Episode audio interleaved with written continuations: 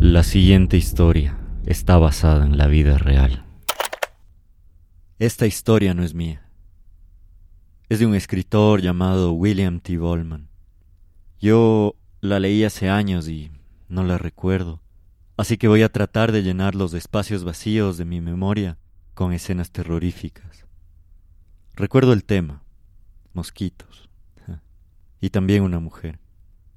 Una mujer que él dignifica pero yo arruino, de manera misógina, como si tuviera repulsión de su alma por lo que le pasó. Pero eso es mi cobardía y no tiene nada que ver con el alma de esta mujer. Y lo que quiero decir es que estoy seguro de que voy a dañar, a destrozar este cuento de Bollman. Así que si quieren ir a la fuente, pueden leerla. Se llama El profeta en la carretera. La historia sucedió en el Yukon, en el norte de Canadá, una zona helada donde la temperatura nunca ha subido de los cero grados en invierno. De hecho, siempre está en el promedio de 15 grados bajo cero, llegando a veces a menos 60. Esta región fue habitada por aborígenes que escaparon de una era glacial. En esa época, la región debió haber sido mucho más cálida, o quizás en la era glacial menos 20 grados bajo cero es lo más cálido que podías estar. Pero los protagonistas de esta historia no son los aborígenes de la era glacial. Hay, sin embargo, entre los protagonistas, una mujer descendiente de estos aborígenes atabascanos, una prostituta, una prostituta que baila para los camioneros que tienen que atravesar la zona del Yukon para llegar a Alaska. Hay también un hombre que quiere cruzar la zona. Es árabe, o parece árabe, y sus motivaciones nunca se aclaran. Pero salir de esta zona helada debería ser motivación suficiente. Al inicio de la historia, alguien cuenta que un hombre fue comido por mosquitos, no como una metáfora, no como cuando alguien nos dice que un mosquito lo comió a picadas. En este caso, un hombre fue literalmente comido por mosquitos. Cuando lo encontraron, solo encontraron sus huesos. Cuando los mosquitos pican, despliegan un aparato que se llama probosis. Por ahí absorben la sangre, pero para absorber sangre necesitan que ésta no se coagule. Para eso vomitan unas enzimas que destruyen las células. Y así la sangre se transforma en un líquido refrescante que pueden absorber por sus probosis, como sorbetes en un vaso de Coca-Cola. Ahora, si un mosquito, o hasta diez mosquitos, te pican al mismo tiempo, no pasa nada, solo tienes granos que producen escosor, porque las células destruidas tienen un proceso infeccioso. Pero si cientos de miles de mosquitos te pican al mismo tiempo, tus células se empiezan a destruir, como si alguien te inyectara ácido debajo de la piel por medio de una fina aguja. Tu carne se va a deshacer, se va a hacer líquida. Y aunque sería un proceso largo, supongo que es posible que al otro día te encuentren solo en huesos, como si tu carne se hubiera evaporado mágicamente en el aire. Esa es una teoría en todo caso, y es posible que la gente haya exagerado esta historia.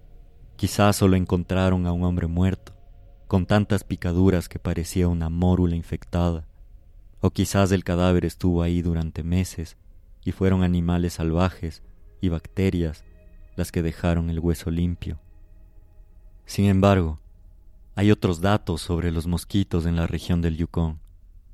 Por ejemplo, si alguien quisiera medir la cantidad de mosquitos que hay en esta área, podría colocar un domo, del tamaño de un estadio de fútbol, si hiciera esto, lograría encerrar a un billón de mosquitos. Y si un hombre se queda atrapado en ese domo, y es el único alimento que este billón de mosquitos tiene, tardarían menos de un segundo en absorber toda su sangre. Los animales del Yukon parecen haber hecho una tregua con los mosquitos.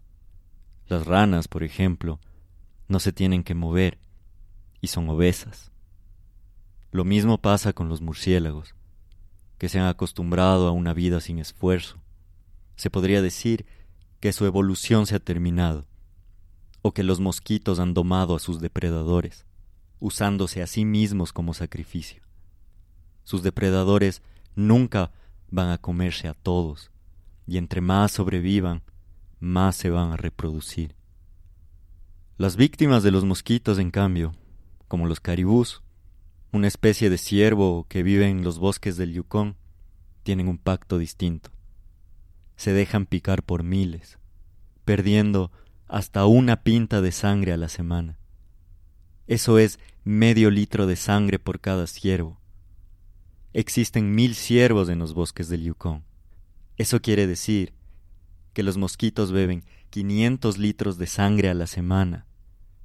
Esos son 23 botellas grandes de Coca-Cola al día. Solo que en vez de coca, están llenas de sangre. Y aún así, los mosquitos son tantos que muchos se mueren de hambre. Nacen solo para secarse a los pocos días, sin nada que comer. Por eso cuando detectan un humano, van todos, juntos, como una nube negra hecha de ruido, directo a los brazos, cara, cuello o lo que sea que ese humano tenga expuesto. Atacan en la noche porque sus ojos captan el calor de nuestra sangre fluyendo. Para ellos somos solo venas móviles llenas de alimento. Hay varias historias entre humanos y mosquitos en el Yukon. Una dice que se comieron a un bebé de un año, que su madre dejó un rato en el patio para tomar el sol. Cuando regresó, el niño estaba desmayado, cubierto de una capa negra que chirriaba y se movía como arena negra tratando de ingresar a su boca. Eran tantos que habían atravesado la malla de protección de la cuna. Otra persona cuenta que tenía que llevar provisiones a un refugio en una de las montañas. Como ningún auto o camioneta podía ingresar, la entrega debía hacerse por helicóptero. Cuando el piloto se acercó a la zona, creyó que había un hombre que le estaba guiando con banderas hacia el lugar de aterrizaje. También creyó que tenía puesto un pasamontañas negro sobre la cabeza. Este piloto recordaría así el suceso. Abrosita. Creí que se había cubierto el rostro por el frío, con un pasamontañas de lana negra, pero entre más me acercaba, más parecía que el pasamontañas se movía, de la misma manera que cuando ves el mar formando olas. Además, tenía estas banderas largas y negras que yo creí eran las guías para dirigirme, pero al poco tiempo me di cuenta de que sus señales no tenían sentido y que estas banderas se alargaban hasta las hélices como si la tela se estuviera deshaciendo en pequeños hilos. Cuando estuve cerca, entendí todo. No eran banderas, y no era un pasamontañas, y el hombre no me estaba dirigiendo. Eran miles de mosquitos, aferrándose a su rostro para no ser absorbidos por la inercia de las hélices. Parecía que mientras luchaban por su vida aprovechaban para tener una última cena. Chupaban la sangre de ese hombre mientras luchaban por sobrevivir. Los mosquitos que no lo lograban se sostenían unos a otros, formando estas banderas o redes largas que se destruían al contacto de las hélices. Desde el hombre salía un sonido parecido al chillido de un cerdo, y movía los brazos, tratando de pedirme ayuda. Los mosquitos se movían junto a sus manos, produciendo el efecto que yo confundí con banderas. Chillaba hacia adentro porque tenía miedo de abrir la boca. Cierro cita. Asumo, o espero, que ese hombre se haya salvado con la ayuda del piloto. Si no, éste solo presenció una muerte terrible. Y eso me hace pensar, ¿cómo es morir comido por mosquitos? ¿Es doloroso? ¿Cuánto tiempo toma? ¿Y a qué se parece? ¿Al ácido? ¿A morir quemado por ácido? Porque el ácido también daña la composición molecular de las células. No se queman realmente. Uno no muere quemado, Muere porque las células se van desintegrando poco a poco, primero la piel y luego lo demás. Cuando la piel se quema por contacto del ácido, pica, produce escosor. Esa es la sensación de tus células desintegrándose. Por eso las enzimas que los mosquitos inyectan pican.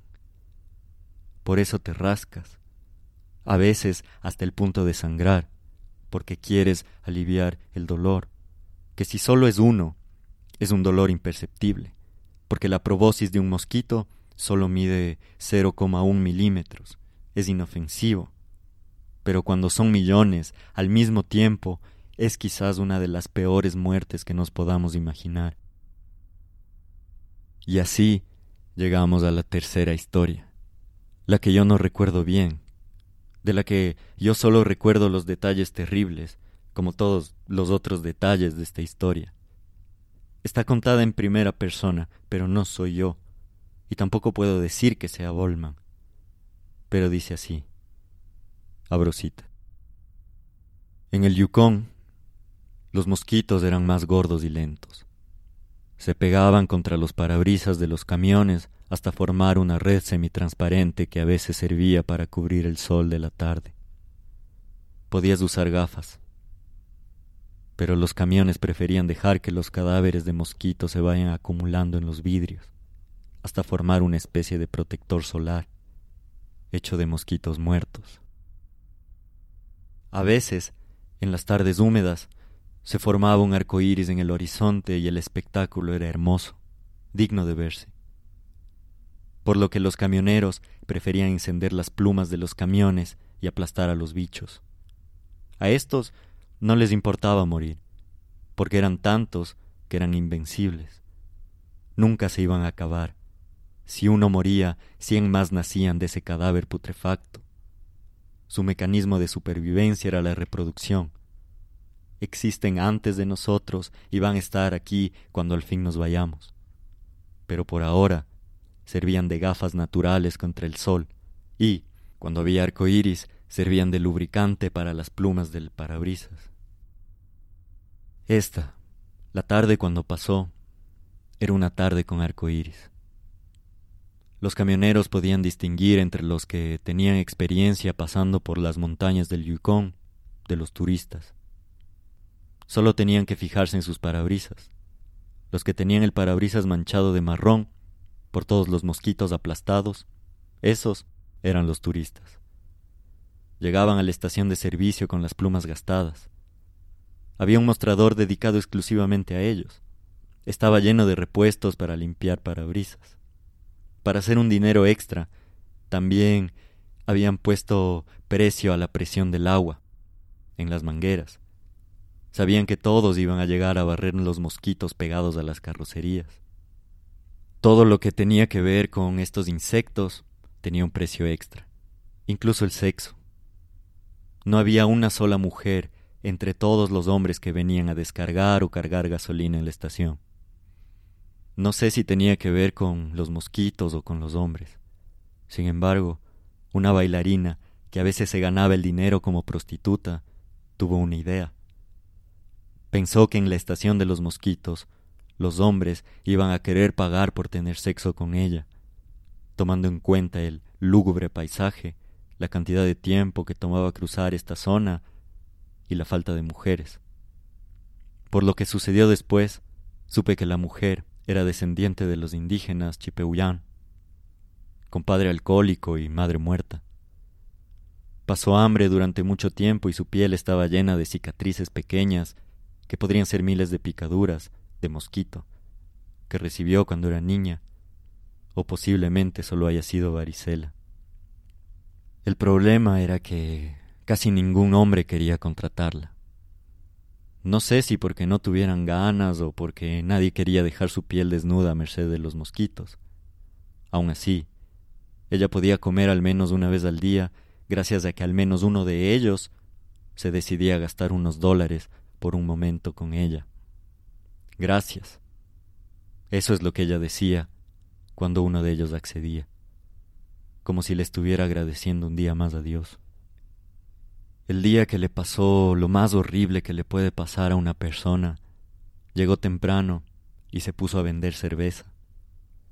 Había sacado esta idea luego de ver una propaganda en la tele. Se había convencido de que los hombres que salían en las propagandas de cerveza eran iguales a los hombres que venían a la estación. Pero no tuvo ningún cliente. Y en la tarde se había quedado sin comer. Hasta que llegó el camión, del que se bajó un hombre, que tenía una pelota negra sobre la cabeza. No era un casco precisamente, pero parecía uno. La pelota negra eran miles de mosquitos tratando de succionar la cabeza de este hombre, amontonándose uno encima del otro. ¿Cómo este hombre era capaz de soportar las picaduras? Se había puesto una media nylon sobre la cabeza. Un invento casero que no funcionaba para nada, pero al menos le dio prestigio. Nadie se iba a olvidar de la imagen del hombre con la cabeza negra que palpitaba. Para entender el movimiento que su cabeza emitía, uno debe pensar en un panal de abejas y pensarlo desde lejos y en la oscuridad. Cuando el hombre se retiró la media nylon, pudimos ver la magnitud de su ingenio. Fue atrapando a cada uno de los mosquitos en una especie de bolsa hecha de nylon. Con alegría, y sabiendo que todos los demás lo observaban, sacó un fósforo de su bolsillo y encendió a los mosquitos una bola de fuego que se apagó instantáneamente. Ahí supe que cuando alguien quema mosquitos, huele a sangre quemada. El hombre. Este hombre parecía un árabe, pero nunca supe su nacionalidad. Tenía la cara sucia o poco uniforme y brillaba por el aceite excesivo de sus poros. Fue él quien salvó a la mujer, contratándola inmediatamente incluso antes de llenar su tanque o de lavarse. Solo la metió en la cabina de su camión y estuvo con ella un rato. Cuando se bajaron, lo primero que ella hizo fue comprarse algo de comer, y lo primero que él hizo fue lanzarse agua en las axilas y luego en la cara. Le pedí a él, y no a otro camionero, que me sacara de la zona, un poco por azar y un poco por confianza por su truco de usar la media nylon en la cabeza para protegerse de los mosquitos, le tuve confianza. Y no me refiero a confianza fraternal, sino a la confianza que te da alguien que hace cosas extraordinarias, en oposición a alguien que es reservado y de quien no puedes leer sus intenciones. A fin de cuentas, creo que quiero decir que pensé que no me iba a robar o algo parecido. Me dijo que estaba dispuesto a llevarme, siempre y cuando yo estuviera dispuesto a esperar un rato porque tenía que mear. Y con un chiste me hizo entender que a veces hacía tiempo para ver si su cuerpo se decidía a cagar también. Porque los mosquitos no desaparecen hasta cien kilómetros después, y eso a la velocidad que debía ir era el mismo tiempo que le tomaría su cuerpo decidirse a cagar en media carretera. Y él no se iba a bajar en medio de esa carretera, porque una cosa es dejarse picar la cara, bajando un poco el vidrio, pero otra es bajarse a ofrecerles el culo a un millón de mosquitos. No soy un maldito venado, me dijo antes de meterse al baño. No me di cuenta de que la mujer estaba bailando de nuevo, tratando de probar su suerte con otro cliente para tener otra comida en el día antes de irse, o, quizás para alimentar a alguien que dependía de ella. El baile no ayudaba. Estaba cansada y hubiera sido mejor si no hacía nada. Pero siguió bailando, con esperanza. No sé de qué. Los camioneros se daban cuenta de su tristeza, de su desesperación, y se les hacía incómodo. Tal vez todos pensaban lo mismo que yo, y al final Nadie estaba dispuesto a contratarla, porque todos hubiéramos sabido que lo hacíamos por pena, y nadie por aquí tenía dinero para gastar en pena. Cuando la noche llegó, el árabe se dispuso al fin a partir. Seguía pensando que sus intestinos lo iban a llamar al baño en medio de esos cien kilómetros llenos de mosquitos. Le comenté que si nos hubiéramos ido antes, ya estaría en otro baño, lejos de estos, y no le gustó mucho mi comentario. Dijo que estaba entre la espada y la pared, porque entre más tiempo pasaba, más pensaba que su cuerpo le iba a pedir descargo, y ya no quería tomar el riesgo. Por eso nos quedamos hasta la noche, incluso hasta que vimos a la mujer irse, con un grupo de camioneros que no parecía clientes, sino solo un grupo de buenos hombres dispuestos a ayudarla a llegar a su destino. Ella igual ya se había lavado el maquillaje y se había puesto un grueso saco de lana encima del vestido. Nosotros salimos cuarenta y cinco minutos después de ellos. Cuando entramos a la zona de mosquitos, creí que iba a estar preparado, luego de todas las historias que había oído, pero nunca estuve en un lugar del mundo donde los mosquitos suenen más que los grillos o las ranas. El árabe me dio instrucciones para pasar estos kilómetros, pero todas estas instrucciones se podrían resumir en una. Por nada del mundo, por nada, debía bajar las ventanillas. El camión parecía estar atravesando más una materia sólida hecha de exoesqueletos que aire.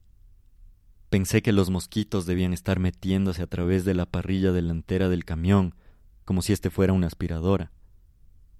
Pregunté si el filtro de aire iba a aguantar tantos cadáveres y me dijo que ya lo había probado antes. Se queman adentro. El verdadero problema es cuando el humo se empieza a filtrar al interior, se te quema la garganta, dijo el árabe con una sonrisa que parecía llena de maldad. Y yo no supe si era broma o no, pero también dije que no estaba seguro de si el humo de tanto mosquito cocinado entrando en los pulmones podía producir una enfermedad. Me estaba jodiendo. Pero me empecé a preocupar cuando mi nariz parecía estar encendida en fuego, y ahí entendí por qué me repitió tantas veces que no baje la ventanilla. En ese momento era todo lo que quería hacer. Necesitaba respirar otra cosa que no sea ese olor a enzimas asadas con sangre de venado. El árabe me contó que hace unos años habían encontrado un auto, estrellado contra un tronco viejo. Adentro, el conductor estaba pegado al volante. Cuando lo levantaron, una masa pegajosa se estiró, llena de sangre y una materia amarilla. Los mosquitos se habían comido su cara. La causa de muerte, sin embargo, se mantuvo en misterio. Pudo haber sido que se ahogó adentro del carro, o que bajó la ventanilla y los mosquitos empezaron a picarlo al punto de que perdió la concentración y se chocó. O quizás murió comido por mosquitos. Yo tenía la esperanza de que haya sido por el choque. Me contó también otras cosas, que no se relacionaban con los mosquitos o la muerte, se relacionaban simplemente con el trabajo, cualquier trabajo, el trabajo de los hombres, lo que se hace para salir adelante. ¿Delante de qué? No tengo idea. Le pregunté si tenía esposa y solo negó con la cabeza. Me imaginé después que me iba a decir algo como se la comieron los mosquitos. Y si me lo hubiera dicho no hubiera sabido si era broma o si era algo que de verdad ocurrió. En este punto de la carretera todo era posible. Todo. Los mosquitos habían formado una gruesa capa de nitrógeno o de lo que sea que estén hechos sus cuerpos y ya no se podía ver nada. Estábamos a ciegas. Por suerte, los caminos del Yukon son rectos. Casi no hay curvas. Todo es tundra después de todo. En cualquier otro lugar hubiéramos muerto por falta de visibilidad. Y eso me hizo pensar de nuevo en el conductor. ¿Cómo hizo para chocarse en un lugar donde no hay donde chocarse? Me imaginé qué hubiera pasado si los mosquitos fueran más grandes, del tamaño de nuestros puños o del tamaño de nuestros cuerpos. Creo que ni siquiera existiríamos, porque de qué se iban a alimentar si eran gigantes. Me imaginé que la tierra tendría que estar hecha de sangre para que se la puedan chupar. Pero fue ahí que todo cambió. Hasta este punto, los que se estrellaban contra el parabrisas iban dejando un rastro marrón, como si se hubieran alimentado de barro o de basura. Pero ahora iban dejando rastros rojos, como de sangre fresca. Y fue en ese momento en el que la vimos, a la mujer, la mujer que se hacía pasar por prostituta para poder comer. Estaba contorsionando su cuerpo en medio de esta nube salvaje de mosquitos, bailando, como si estuviera ofreciendo sus servicios en medio de este infierno helado. ¿Pero por qué? Cuando estuvimos cerca, cuando pasamos a su lado, nos dimos cuenta. No era un baile. No estaba contorsionando su cintura al ritmo de sus brazos. Estaba tratando de arrancarse la piel. Cuando vio las luces del camión, cambió los gestos. Nos quería pedir ayuda, pero tenía miedo de abrir la boca, porque eso hubiera significado que los mosquitos entren al interior, donde estaban sus órganos, repletos de sangre. Se estaba diluyendo por fuera y no quería que le pase lo mismo por dentro. Era por eso que se movía con espasmos, debido a los miles de mosquitos que se estaban comiendo su cuerpo mientras nos pedía ayuda. Y el árabe no quería frenar. No quería hacerlo porque eso significaba que debía ayudarla y ayudarla hubiera significado bajarnos a sufrir lo que ella estaba sufriendo. Quería pasar de largo, que los dos hagamos una tregua silenciosa en la que fingíamos no haberla visto. Pero yo abrí la boca. Tenemos que ayudarla, dije. Él no dijo nada, porque sabía que sí. Soltó el pie del acelerador.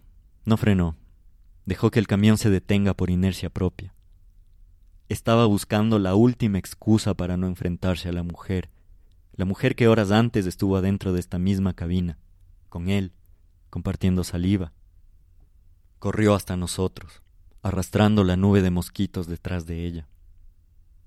Un humano corre veintiocho veces más rápido de lo que vuela un mosquito, pero ellos se multiplican. Si la mujer dejaba atrás a uno, un millón más estaban delante, todos persiguiéndola, persiguiendo la sangre que salía por su piel reventada. Se acumularon alrededor de la camioneta. En pocos segundos ya no veíamos nada, ni siquiera sus formas. El sonido era espantoso, como cintas de agujas, atravesándonos los tímpanos. Estaban esperando, querían que abra la puerta, y la mujer también. Ella golpeaba desesperada el vidrio, aplastando a los mosquitos en cada golpe que daba, formando una masa que era inmediatamente suplantada por otros mosquitos. ¿Tiene otra media? le pregunté al árabe. Ya se lo hubiera dado, me contestó. Cuando abra la puerta, ¿qué va a pasar? pregunté. No sé, Nunca he hecho esto, dijo. Y entonces la abrí. Y lo que pasó es el rostro de la mujer, inflado, en ampollas, o más bien en mórulas divididas, como una fruta, como una fruta segmentada. Lo que había sido su rostro ahora eran glóbulos violetas de sangre remordida, y no podía encontrar su nariz. En otros lugares la piel había cedido a las picaduras y la carne se había dado la vuelta. Los mosquitos estaban tratando de ingresar por los poros abiertos. Parecía que ya habían hecho esto antes, sacrificarse, picándose unos encima de otros hasta abrir la piel. Jalé los brazos de la mujer para meterla antes de que más mosquitos se metieran a la cabina y cerré la puerta. Cuando vi sus piernas, Pensé que se había puesto una malla negra debajo del vestido para proteger su piel, pero no, eran mosquitos. En el cabello los tenía enredados, muertos, formando una red áspera, mezclados con sangre que brotaba de un hueco que tenía en el cuero cabelludo. Parecía que alguien le había golpeado con algo hasta romperle la cabeza. El árabe nos bañó en insecticida, al punto de que me ardió la piel y ella lanzó un grito de dolor. Ciertas zonas cortadas de su rostro se llenaron de espuma. Los mosquitos le habían picado al interior de los párpados. Cuando los abrí para tratar de limpiarla, me topé con una bolsa de mosquitos, algunos aún vivos, tratando de moverse. Los aplasté con los dedos y luego revisé los ojos de la mujer. Sus glóbulos oculares parecían reventados. Eran dos bolas blancas con la textura de un borrador y con brotes de sangre. Esta sangre bajaba en gotas por el resto de su rostro hinchado, hasta su barbilla, donde las gotas se acumulaban en una costra. Ahí un enjambre de mosquitos seguía intentando alimentarse de esta bolsa de manjar nutritivo. Limpié a la mujer todo lo que pude, y ella me vio y me dio las gracias. Apenas podía entenderla porque su lengua estaba hinchada, estaba mordida casi arrancada. Nos contó lo que había pasado. Los hombres con los que se fue habían frenado en media carretera para usar sus servicios. Para ella fue como una bendición. Iba a tener más dinero. Les exigió un pago a los dos, no un solo pago por ambos. Ellos aceptaron. Solo querían desahogarse un rato. Le dieron el dinero y empezaron a tocarla. No la abusaron. Todo sucedió dentro de los límites de su trabajo. Tampoco le hicieron daño. No la golpearon ni nada de eso. Pero cuando terminaron, los vidrios estaban empañados por dentro y llenos de mosquitos por fuera. Y a uno de ellos se le ocurrió la idea de dejarla en medio para ver qué pasaba. Y contra su voluntad, la tiraron por la puerta. Al inicio les dio risa, y seguramente tenían la intención de que solo sea una broma, pero cuando vieron lo que los mosquitos empezaron a hacerle a la mujer, tuvieron miedo. No quisieron abrir la puerta para enfrentarse a eso, así que la dejaron ahí y se fueron. Los mosquitos la atacaron inmediatamente. Y ella había tratado de correr, pero no había dónde así que intentó cavar un hueco en la tierra para meter la cabeza, pero la tierra estaba congelada y sus manos empezaron a sangrar. Además, por quedarse en un solo lugar durante más de un minuto, los mosquitos habían encontrado un camino hacia su cerebro, metiéndose por sus oídos. Corrió otra vez, y cuando encontró una piedra empezó a golpearse la cabeza con la intención de matarse, pero solo logró rompérsela. Luego Intentó ahogarse en la tierra, pero ni siquiera pudo hacer eso.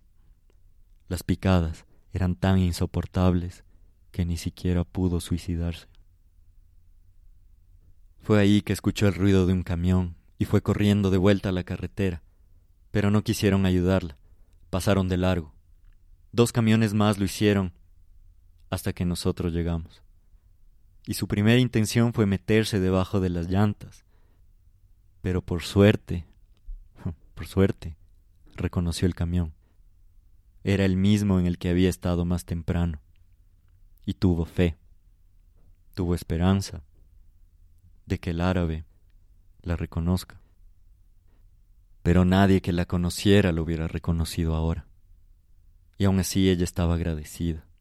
Entiendo de qué, pero a la vez, a la vez no y no puedo explicarlo, pero recordé lo que alguien me contó una vez.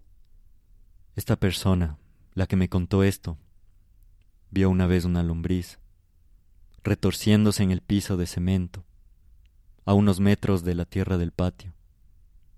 Se estaba secando por el sol. Él era un niño todavía, y le echó gasolina.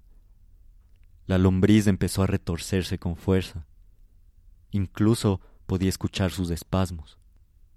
Cuando se acercó, vio que se estaba comiendo a sí misma, hasta que se partió en dos. Y ahora las dos partes estaban buscando la frescura de la tierra húmeda, pero seguían retorciéndose. Y en su mente de niño se preguntó, ¿por qué el dolor hacía que las cosas se retuerzan? Y no supo si ahora eran dos lombrices las que sufrían o solo una. Y tampoco supo si ayudarlas a regresar a la tierra para que vivan o matarlas para que no tengan que seguir viviendo de esa manera. Y yo no me acuerdo qué decisión tomó.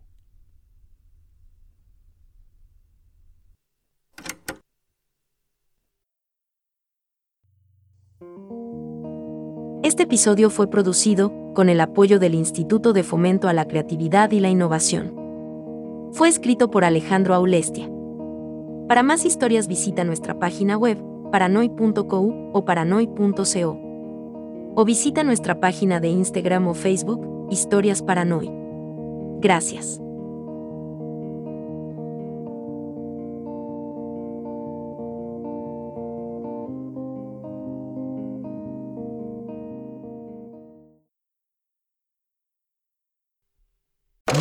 Redeemed a $50,000 cash prize playing Chumba Casino online. I was only playing for fun, so winning was a dream come true. Chumba Casino is America's favorite free online social casino. You too could have the chance to win life changing cash prizes. Absolutely anybody could be like Mary. Be like Mary. Log on to ChumboCasino.com and play for free now. No purchase necessary. Void where prohibited by law. 18 plus terms and conditions apply. See website for details. The voice in the preceding commercial was not the actual voice of the winner.